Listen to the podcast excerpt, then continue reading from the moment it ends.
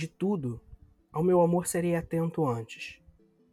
E com tal zelo, e sempre, e tanto, que mesmo em face do maior encanto, dele se encante mais meu pensamento. Quero vivê-lo em cada vão momento, e em seu louvor hei de espalhar meu canto, e ir meu riso, e derramar meu pranto, ao seu pesar ou seu contentamento. E assim, quando mais tarde me procure, quem sabe a morte, angústia de quem vive, quem sabe a solidão, fim de quem ama, eu possa lhe dizer do amor que tive, que não seja imortal, posto que é chama, mas que seja infinito enquanto dure. Hoje eu preferi começar com abaixando um pouco a vibe. Eu sei que é meu dever como podcaster é, trazer para vocês bastante entretenimento, mas hoje eu queria falar diferente. Não tem uma data especial, né? Mas quando a saudade bate, e ela bate, não tem como. Cair é. O cair é do homem, mas o levantar é de Deus, não é isso? E, bom, para quem não me conhece, eu sou Rafael Sorrilha, você está no podcast Sorriland e nem sempre nós somos tristes. Porém, não tem muito como fugir disso, né? Todo mundo aqui é humano, então a gente... Peraí que eu vou beber meu cafezinho. E já tá frio, inclusive. Vou beber mais. É, eu já vou explicar o café hoje, que hoje tem significado. Bom, sempre tem, né? Porque no caso eu gosto de tomar café. Mas... Bom, você pode me seguir em todas as redes sociais Vou até deixar meu café aqui perto. Ah, hoje eu tô assim, conversa de amigo, papo de bar. Bom, papo de bar não, porque tô, eu tô triste. Então, hoje a vibe é mais triste, né? Então, assim. É, bom, papo de bar também é triste, né? Garçom. Ai, meu Deus, eu não consigo me apresentar. Bom, você pode me seguir em todas as redes sociais. Eu sou Rafael Sorrilha, arroba Rafa Sorrilha no Instagram, no TikTok, no Twitter. É, embora eu não produza muito no TikTok, é, eu tô gravando bem antes, então não sei se neste momento eu já produzi alguma coisa no TikTok, tá? Mas se eu produzir, você vai lá dar meu biscoito, pelo amor de Deus. Se não produzir, também vai lá, me segue em todas as redes. E esse podcast tem uma, um perfil no Instagram, podcast.sorriland, e você consegue ver o convidado da semana. Assim que sair o episódio, eu aviso lá no, no perfil. Todo sábado tem as indicações. Se bem que eu nem sei se hoje vai ter indicação, mas escuta tudo para você saber se vai ter indicação, não é mesmo? Bom, e hoje, como vocês já viram aí no, no título, hoje eu quero falar sobre saudade. É, é, eu não sei muito bem como começar porque eu tô, eu tô, eu tô sem, sem roteiro. Eu decidi muito fazer esse episódio do nada por dois motivos principais. Um é que eu não ia conseguir editar a tempo. Gui, me desculpa. Léo, me desculpa. Mas semana que vem um episódio deles vai estar aqui, tá? Então, eu preferi gravar sozinho, porque na real eu tava lendo um livro, terminando um livro e e bateu uma coisa muito muito forte em mim. Me bateu que é saudade. Mês passado fez quatro anos que minha mãe faleceu e eu nunca falei sobre isso assim no podcast, né? E, e eu nunca eu nunca explorei muito assim além de publicação no Instagram e tal. Então, quem, quem vai ser um episódio um pouco difícil para mim. Desculpa, minha voz vai embargar o tempo inteiro. Então, é, eu comecei com o soneto da fidelidade porque a minha mãe amava. Eu acho que tem muito a vibe do, do sentimento, sabe? É, assim, eu, eu não sei, eu vou acabar pulando alguns quadros e tal. E, e assim, falando tô puta, eu tô puta de hoje que minha mãe me deixou. Mas não não deixou de verdade, né? Desculpa, gente. É, nunca deixa. Como, como diz aí no, no soneto da fidelidade, é, a morte é a angústia de quem vive. Quem morreu se livrou. E eu fico muito feliz que ela não tenha visto esse pesar que é esse governo Bolsonaro, essa maldita doença. E mas eu não quero muito falar sobre a doença, que, que a minha mãe teve e que, e que assola muita gente, que, que foi o câncer, mas eu quero falar sobre o que foi em vida. Então eu tô muito puta hoje que ela não tá viva comigo. Pesei o clima, né? Desculpa. Ai, meu Deus, era pra ser assim, mas não era pra ser tanto. E assim, hoje eu vou levar a minha saudade, o meu cartão, porque foi muito necessário, você já vai entender por quê. E, e eu não sei mais o que, eu acho que, que eu só consigo pensar nisso hoje. Pra uma viagem para Paraty, que foi a última viagem que a gente fez. Junto, né, no caso. Ai, mais café pra molhar o bico, peraí. E. E a minha mãe era uma pessoa muito. Ela tinha um, um, um ímpeto, assim, que é que é muito da família, sabe? Minha mãe nasceu em, em 1950, no dia 12 de outubro de 1950. E uma família de ascendência espanhola. É de onde vem o Sorrilha, tá, gente? E e todo mundo da minha família era muito espirituoso, sabe? Da família da minha mãe, né, no caso. É, a minha avó era uma pessoa. Aliás, eu acho que eu vou fazer um ódio à minha família, né? Porque a minha avó. Que saudade da minha avó. Eu vou cortar muitas pausas, tá? É, porque eu acho que ninguém merece também tanto tempo para vocês escutarem silêncio. Mas a minha avó era. a minha avó era muito noveleira. Né? E aí, quando, quando eu era criança, todo mundo assim, né? Ela ficava vendo a novela e tal, criança, né? Brincando e tal, na frente da TV. Aí acabava a novela, ela falava, graças a Deus acabou a filha da puta da novela. e teve um caso uma vez. Essa eu não era nem viva. Minha, minha irmã enchendo o saco da minha, da minha avó, perguntando como é que fazia pastel de banana. E minha avó vendo novela. Aí ela parou, virou pra minha irmã e falou assim: Você pega a massa. Você abre a massa. Você pega um lindo gomo de laranja, bota dentro, fecha e frita. Aí a minha irmã, porra, vó, mas aí vai ser pastel de laranja. Aí minha avó, ora, então você substitui a laranja pela banana, né, cacete?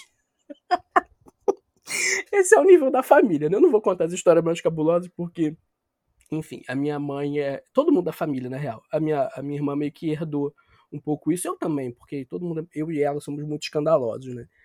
E então a gente fala alto, a gente grita, a gente berra. E, e os nossos respectivos maridos às vezes reclamam um pouco disso. Mas a minha mãe também era assim, um pouco. E, e a minha mãe era era a pessoa mais corajosa que eu conheci. Ela terminou dois casamentos sem nada. Uma, uma trouxa de roupa com filhos debaixo do braço e meteu o pé. Somos só eu e minha irmã, né? E, e a diferença de idade é, entre, entre eu e ela é quase 18 anos. E hoje a minha irmã é minha mãe também. É, eu acho que eu já falei isso aqui. A minha mãe era mãe de santo, né? E, e quando ela se foi, a minha irmã ficou no lugar dela. E eu meio que sempre fui o xodó da minha irmã. Meio não, sempre fui. e, e esse papel de mãe, ela assumiu, né? Não só de mãe espiritual, mas de mãe física também. Eu acho que vocês não têm ideia do quanto eu admiro e do quanto eu sou grato por ter a minha irmã na minha vida. É, a minha, minha vida sempre foi repleta de mulheres fortes. A minha avó, a minha, as minhas vós, na verdade. A minha mãe, a minha irmã, a minha sobrinha. E, e eu não sei o que eu seria sem elas. Mas eu, eu resolvi, eu tava falando e acabei esquecendo. Eu, tava, eu resolvi fazer esse episódio é porque eu não ia ter tempo para editar o episódio que já tá gravado. E, e eu tava lendo. Eu sei que podia estar editando enquanto tá lendo, mas eu, eu tenho duas horas de arquivo bruto, sabe? Então, assim, eu tô com um monte de coisa para fazer. E óbvio que eu parei de fazer as coisas para poder ler, para desanuviar um pouco a cabeça. Mas de qualquer maneira não ia dar, porque essa semana eu tô muito atarefado também, é, de uma maneira que eu não vou conseguir editar a partir de determinado ponto. Então eu pensei bem e falei, eu tenho que gravar um outro episódio. E eu já estava pensando em gravar outro episódio hoje, mas eu não sabia o que, que eu ia falar. E aí, lendo esse livro, curtinho o, o livro, eu vou, acho que eu vou até indicar o livro hoje. É, eu me dei conta de que eu nunca me despedi da minha mãe. Porque eu, eu tava com ela no hospital e. Ai, não era pra falar sobre doença, era. Eu tava com ela no hospital, ela tava internada e eu saí para poder trabalhar. E eu ainda reclamei que minha irmã tava demorando, por acho que foi engarrafamento, não sei, eu já tava atrasado pro trabalho. E eu trabalhava num lugar que era muito chato com horário na época, sabe? E eu sabia que ia vir descontado no final do mês. E assim, era o meu salário fixo era o que bancava a casa, né? Então, tipo, porra, preciso, preciso trabalhar, né? E aí. E eu saí, a minha mãe foi fazer a sessão de quimioterapia e faleceu. E. E eu não dei um adeus, sabe? Eu dei um até logo. E meu pai Oxalá sabe o quanto eu pedi para esse até logo ser muito mais breve do que deveria. Eu nunca falei sobre isso. Ai, gente. Ai, obrigado, sabe? Vocês que estão ouvindo é, e não abandonaram ainda. Eu queria contar a história, eu queria falar um monte de coisa, mas eu não sei se eu vou conseguir. Mas eu queria fazer esse episódio como um odd mesmo, como uma a despedida que eu não tive. E e assim, a minha mãe a minha mãe já me teve com quase 40 anos, né? Então eu eu sabia que em algum momento eu perderia minha mãe mais novo do que o normal, entre aspas. Mas em que momento que a minha família foi normal, sabe? Ninguém da, da, da família pode ser enquadrado nisso. Inclusive os que estão vivos. Mas. E aí, assim, mais café. Eu tô tomando café numa, numa canequinha que minha mãe adorava. É, eu achei que eu deveria fazer um café. Porque eu aprendi a beber café com a minha mãe, né? Assim, a, a gostar de café mesmo. Porque eu sempre tomei café, mas eu aprendi a gostar de café com a minha mãe. Então, acho que é pelo menos um episódio que eu falei de café lá com a Karine, é, foi por causa dela, né? E aí eu tô tomando. Eu tô tomando o café nessa, nessa canequinha. Daquela Ágata, Agate, sei lá como vocês chamam isso. Vocês sabem qual é aquela canequinha de fazenda? Que esquenta até o teu rabo? Minha mãe adorava tomar café pelando nisso. E, e se eu contar para vocês que nem o café tá quente? É, é muito a vibe que eu tô agora. Depois de ler esse livro e, e pensar todas as coisas que eu não disse.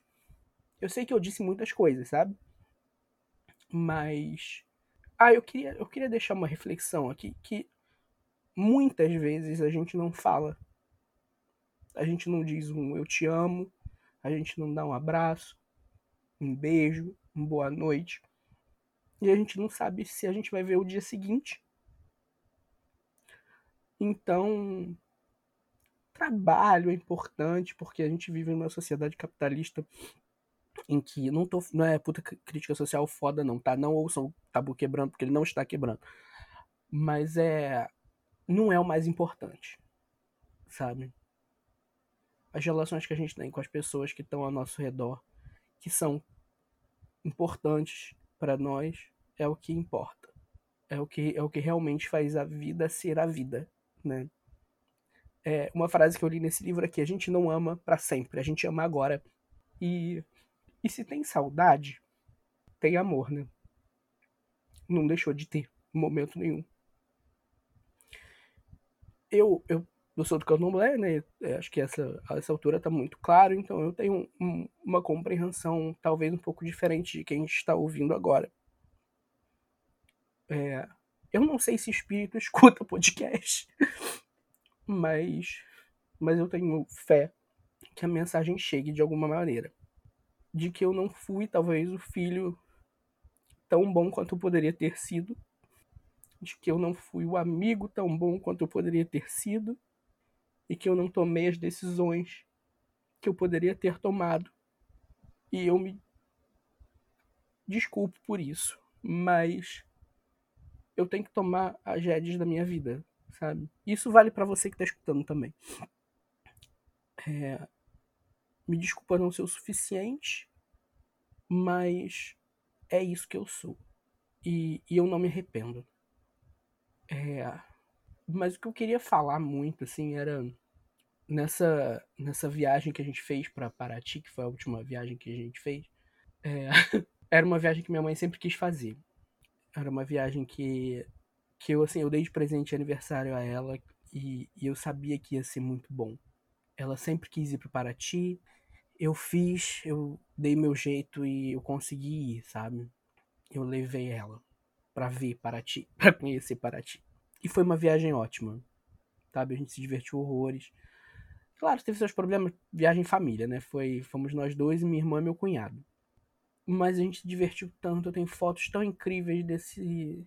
Não só fotos, né? Tem memórias tão incríveis. Você tem tanta memória incrível da, da vida tanta memória incrível da minha mãe. E assim, o que eu sou hoje é é por causa dela. A minha mãe é sempre foi meu esteio. Talvez não sempre, porque a gente teve uma uma época que a gente ficou um pouco afastado, mas eu não quero falar sobre isso. Tem tanta coisa que eu me arrependo e que eu não posso olhar para ela e falar desculpa. Mas eu também não posso me arrepender. Porque se eu me arrependo, cara, é eu não estaria onde eu estou hoje, sabe? Eu não teria me tornado o homem que eu me tornei. Então, eu não posso me arrepender. E a única coisa talvez que eu me arrependa é de, de realmente não ter não ter sido mais no final, sabe? E isso me corrói de uma maneira porque eu poderia ter sido e eu não fui, sabe? Eu sei que a culpa não é minha, eu tenho essa consciência, claro. Mas eu fico, eu me pego perguntando, será que ela me perdoou por qualquer coisa? E eu nunca consegui perguntar. E eu nunca vou saber. E isso mata, isso mata de uma maneira que eu não desejo para ninguém. Você que perdeu algum ente querido, você sabe do que, que eu tô falando, provavelmente. Então, eu não vou me alongar muito mais nesse assunto. Ah, eu queria que não fosse tão baixo astral esse episódio. Mas. Então, assim, vamos, pra não ser baixo astral, né? É, eu quero contar umas coisas. Teve uma vez. É, eu, mudando completamente de assunto, né? Porque, eu, como eu falei, eu não tô com roteiro. Teve uma vez que eu cheguei em casa e, e minha mãe tava na cadeirinha que ela sentava, né? Que a gente tinha uma mesa de, de madeira maciça na sala. E minha mãe sentava numa cadeira pra, com um sofá, né? Ela sentava na cadeira para ver novela, ou filme, ou qualquer coisa. E ela tava vendo um filme. E aí eu passei, eu não lembro qual canal que era, por, até, até recentemente eu tinha noção de que era um canal, mas não, eu acho que não era esse canal. E aí eu passei, fui pro meu quarto, falei com ela e entrei pro meu quarto. Quando eu entrei pro meu quarto, eu percebi que o filme não tava em inglês ou qualquer outra língua que, que me fosse é, reconhecível, né? E quando eu olhei, eram atores asiáticos. Eu não conseguia identificar de qual região da Ásia, né? Aí eu peguei o controle, Assim, e ela inteirada do filme. E o filme sem legenda, tá? Aí eu abri, né? Peguei o controle e tal, olhei a informação do filme, era um filme coreano. E não tinha legenda disponível. Aí eu falei assim, mãe, você tá vendo um filme coreano? Ela, tô, é ótimo. Sem legenda? É, dá pra entender. Cara, eu tive uma crise de riso. Como é que alguém vê um filme coreano sem legenda e acha que entende, sabe? Enfim, mas ela entendeu, viu o filme inteiro. Inclusive, é, depois que a minha mãe morreu, né? E eu voltei para casa, é, a, a, minha cachorra, que era a cachorra dela, na verdade, né? A Gaia, a nossa mais velha. Ela tava, a maluca, ela tava sentada na cadeira que a minha mãe sentava. E ela fez isso muitas vezes. Então, até hoje, ela a gente não pode ir ao banheiro, a gente não pode ir a lugar nenhum. Que ela fica andando atrás da gente, é, fica na porta do quarto, fica. Porque ela tem muito medo de ser abandonada. Então, eu acho que ela. Que ela acha que minha mãe abandonou ela, sabe? Enfim. É, não, não queria falar de tristeza. Mas eu acho que foi tão natural falar sobre isso que. Foi tão. É tão preciso, sabe? E assim, eu, eu queria também fazer um, um adendo, assim. Não é, não é só a minha, a minha mãe que eu perdi, né? É, eu perdi a minha tia, perdi a minha avó, as minhas duas avós, né, que eu, que eu conheci, tanto por parte de mãe quanto por parte de pai. E a minha. Mas falando da família da minha mãe especificamente, essas três, a minha mãe, minha tia e minha avó, morreram de câncer, né? Então é uma doença que eu tenho medo, sabe? E, e as três. As três eram, eram pessoas com uma, uma personalidade muito forte, assim mas nunca ninguém foi, quer dizer, tá, a minha tia, minha tia era bem, a minha mãe também um pouco, mas a minha mãe era men, é mais maleável, digamos assim. A minha tia era muito rompante e, enfim, é, não era nenhuma santa, né? Assim como minha mãe também não era, mas, nem minha avó, mas, mas a minha tia talvez fosse a mais difícil das três. e, e tem tanta história legal da, da, da família, sabe? E, e, é uma história muito de superação, porque a família é de origem muito humilde, sabe? São ai, mais de 10 irmãos, a minha avó, né? E a minha avó teve quatro filhos. E, e assim, minha avó era uma mulher muito, muito, eu não vou dizer à frente do tempo, minha, minha avó era meio, meio caxias, assim, sabe? Mas ela tinha um, um brilho diferente. E eu descobri, depois de uns anos, que ela tinha uma mágoa muito grande, uma culpa muito grande, na verdade. Que era uma, uma culpa de não ter feito o suficiente por um dos filhos. Porque o filho mais. Um dos filhos mais novos, né? Meu, meu tio Wagner, ele faleceu com 30 anos. No ano que eu nasci, em 1990. Ele faleceu em julho, eu nasci em maio. E ele. E ele também era gay, né? Ele teve. Ele faleceu devido a complicações do HIV é, imagina, anos 90, né? É, terrível, acho que o AZT estava começando a aparecer, enfim. Se eu estiver falando merda, vocês me desculpem, mas eu acho que é o AZT, tenho quase certeza. Mas não deu tempo. E, e minha avó meio que se culpou a vida inteira por ele ter morrido tão cedo. E todo mundo da família diz que eu sou muito parecido com ele. que eu sou muito muito da guerra, sabe? Porque eu eu viro o oito rápido. É, é, é, fica fora de quem não é do candomblé, é meio difícil explicar, mas tipo, que é meu, o meu sangue sobe muito rápido, sabe? E, e que eu sou. Tenho esses rompantes, ah, e vai, sabe? Essas coisas. Então, eu tenho muito isso. E, e o, o senso de humor muito ácido e, e viado, né? Então. então, até as feições, eu acho realmente que eu não tenho nada a ver é, com ele, assim, de, de rosto, sabe? Mas o. Eu, eu substituí o, o Yaí pelo Sabe. Não sei se vocês perceberam. Mas tem um negócio da fisionomia que lembra. Que acho que é por causa da família, meus traços da família. E tem umas histórias assim, tipo, eu não posso contar porque são muito pesadas. E eu acho. e eu acho que não dá para contar, sim, sabe? É, não, não, não pode ser clean. Então, é, a família tem umas histórias assim. A minha mãe correr de boi porque ela foi trabalhar numa fábrica de, de cachaça. Acho que essa já era de cachaça.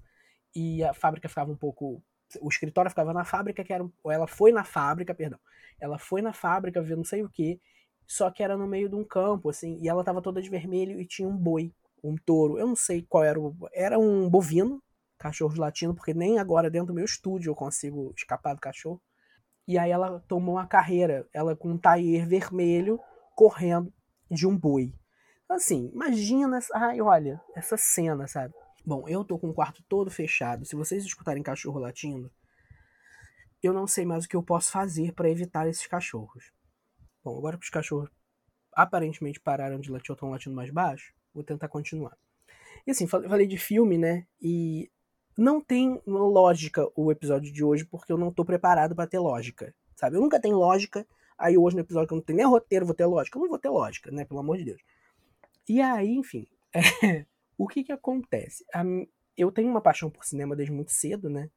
E, e, muito disso tem a ver com a minha mãe.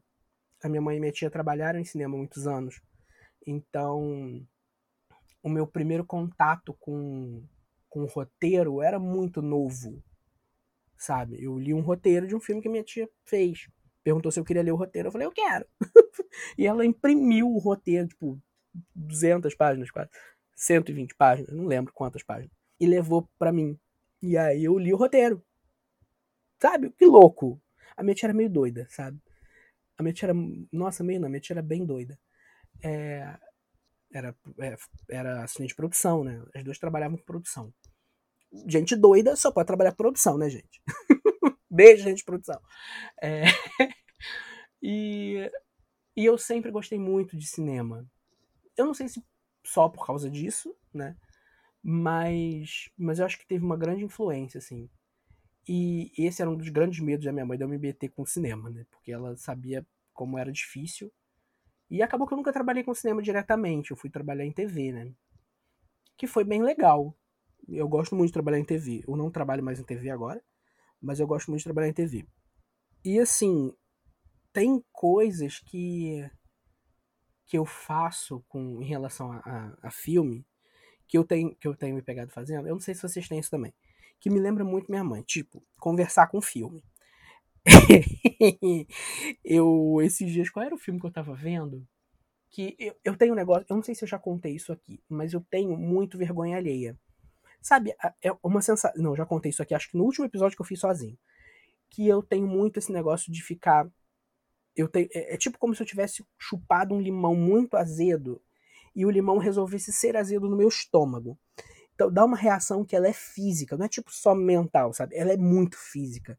Eu me arrepio, meu estômago se contrai, é um negócio muito de louco. E eu tenho muito vergonha dele. Então, muitos dos, dos filmes, das séries que eu vejo, eu vejo pausando o tempo inteiro porque simplesmente eu não consigo.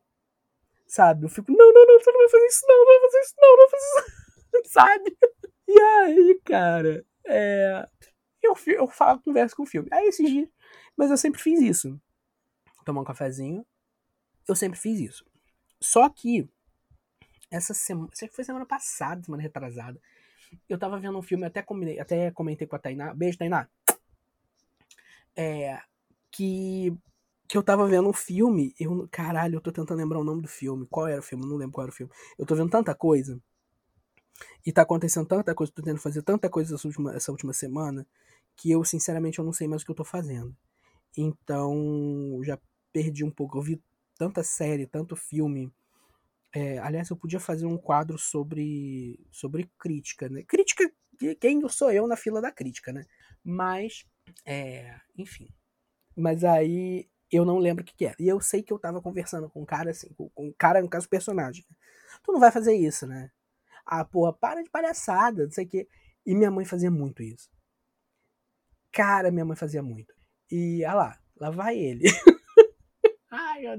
Mano, a minha mãe vendo novela era a coisa mais engraçada do mundo. Aliás, uma das coisas que também que. Vai ter episódio sobre novela em breve.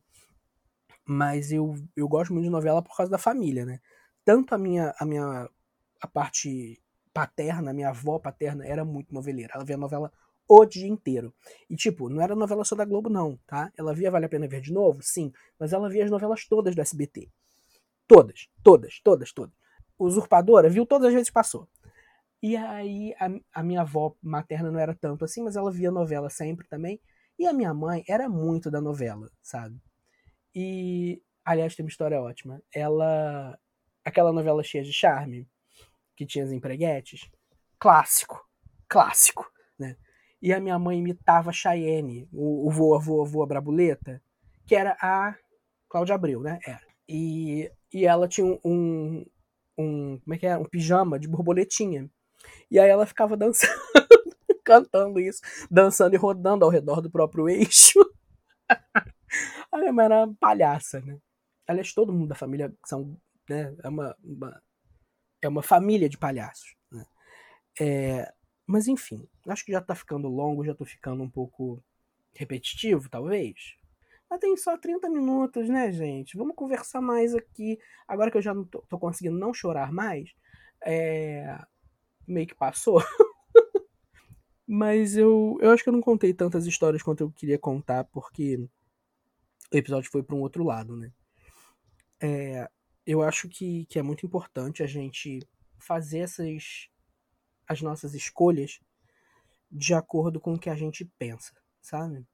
Eu tenho muita, por mais que eu esteja tipo triste, às vezes em quando bate uma tristeza, né? É, se alguém me perguntar se se passa, eu vou dizer que não. A gente se acostuma. E eu acho que a parada da dor é essa, sabe? A gente se acostuma com a dor. Mas a gente só se arrepende também das coisas que a gente faz. Então, não vale a pena a gente ficar pensando no que as pessoas que se foram, ou que nem se foram ainda, mas que ainda estão aí, têm algum tipo de, não vou dizer controle, mas vou dizer influência, pensariam. Porque no final da vida, a gente morre sozinho. E ninguém vai arcar com as consequências senão nós mesmos. Sabe? Então, é muito aquela história de tipo, eu fiz, não me arrependo, recebi a consequência. E é isso, sabe? As pessoas podem não concordar, é, vivas ou mortas, mas a gente tem que caminhar pelos próprios pés. E a gente não pode deixar que o luto atrapalhe isso. E eu tô fazendo muito esse episódio porque eu tô sentindo muito que esse luto tá me atrapalhando. Porque não é que paralisa, não é, é que eu não sei te dizer, é, é uma, uma tristeza meio que ultimamente tem estado tão latente e que eu não, não entendia o porquê. E, e quando eu li, eu comecei a chorar compulsivamente, eu entendi. E não adianta também eu querer fugir disso, porque tem como fugir do próprio cérebro, né? É, das memórias. E, e é muito triste quando uma, quando uma. Isso eu digo não só para as pessoas que morrem, tá? Quando as pessoas se tornam apenas lembranças. E. Porque as lembranças não necessariamente estão vivas, né? Elas só estão vivas se você permite que elas estejam, mas elas não podem estar vivas também a ponto de controlar você, as suas atitudes, as suas escolhas. E, e essa é uma maneira que eu encontrei de, de dar o meu adeus à minha mãe, que eu não pude dar quatro anos atrás, e que eu me, me toquei de que o velório, o enterro, e tudo que a gente faz, e todas as fotos que a gente tem, e todos os. que isso não foi suficiente para mim. Eu acho que nunca vai ser, na verdade. Mas eu achei que trazer a minha mãe para esse momento, para perto de mim, era uma, uma, uma maneira de tornar essa memória mais viva para eu poder dizer que me desculpe pelo que eu não pude ser, obrigado pelo que você foi. E continua sendo. E e agora eu vou seguir o meu caminho, que eu tenho me sentido muito como se eu tivesse todo quebrado eu me quebrei muito em 2017 e eu nunca mais consegui me, me, me remontar. Morte de mãe é uma coisa terrível, né? Mas, mas a minha mãe, ela tinha um papel que era muito importante na minha vida. Não só de, de mãe, mas de esteio, de, de força, de colo, de orientação, de. E eu perdi muita coisa. Mas não dá para reclamar também, né? O que dá importância para a vida é a morte. E ninguém fica para semente. É, minha mãe já dizia isso. então, hoje eu posso dizer que eu, por, mesmo com tanta dificuldade, que não só eu, mas como todos os brasileiros, né?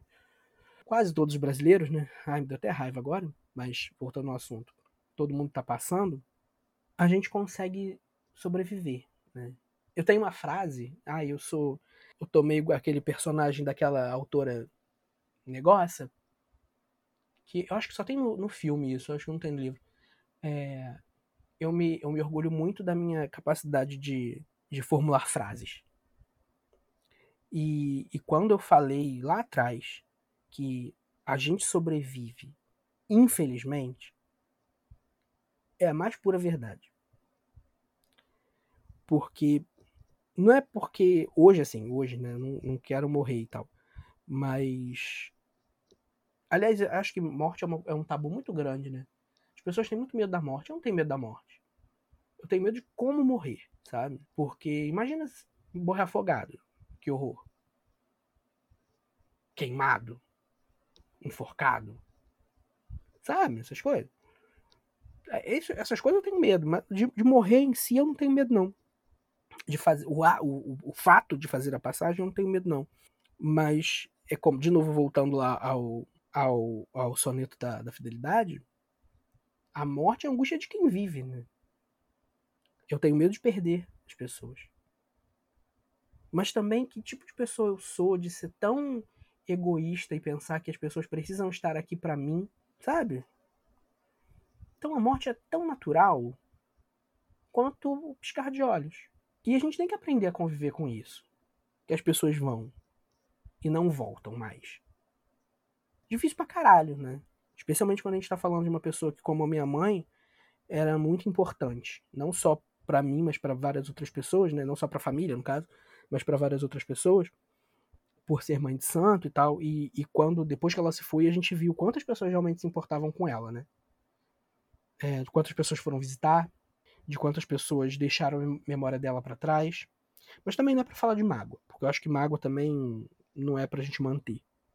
E eu acho que hoje eu tenho pouquíssimas mágoas, assim. Tenho as minhas mágoas, óbvio, mas tenho pouquíssimas mágoas. Eu, tô, eu escolhi não ter mágoas. E isso foi uma coisa que minha mãe me ensinou. Então, no final das contas, fica o ensinamento, fica a experiência, fica o amor. Eu não vou ter o colo, o afago, que a minha mãe também não abraçava, assim, não dava um abraço e tal. Ela te abraçava dois segundos. No terceiro segundo, ela já estava batendo a mão, assim, vigorosamente nas suas costas para você soltar, entendeu? ela não gostava muito de contato. Mas. Mas eu sinto tanta falta. E, e isso não vou ter mais. Mas tá tudo bem, né? Porque, aliás, não tá tudo bem. é sobre isso não, e tá tudo mal. Mas. Mas as coisas mudam. A vida está em mudança e eu, como regido por um signo de ar, deveria saber disso e deveria entender isso. E eu estou fazendo de tudo para entender. E eu acho que a partir de agora eu vou fazer mais ainda. Não só por mim, mas pela memória da minha mãe, que tanto se adaptou a, a várias coisas na vida, tanto sofreu, tanto lutou e conseguiu criar os filhos, a neta, a sobrinha porque depois que minha tia se foi, ela virou um esteio também para minha prima. Beijo, Lu. E assim, é. É muito difícil a gente romper esse.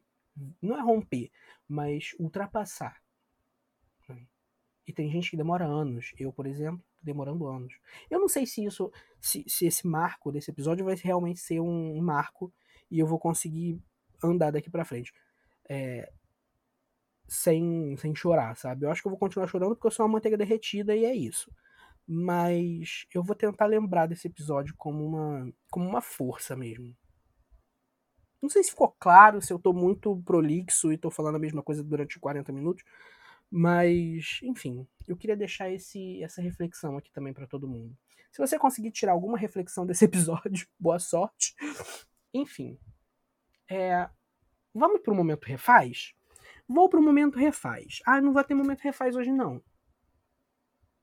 É, não tô afim. Então, o que, que eu vou fazer? Eu vou fazer um, um meu. Ai, peraí. A minha mãe talvez ia rir muito de mim, mas talvez ela fosse me falar que eu tô ridículo. E provavelmente ela falaria que eu estou ridículo. Mas eu vou fazer e ela que lute com isso. oh!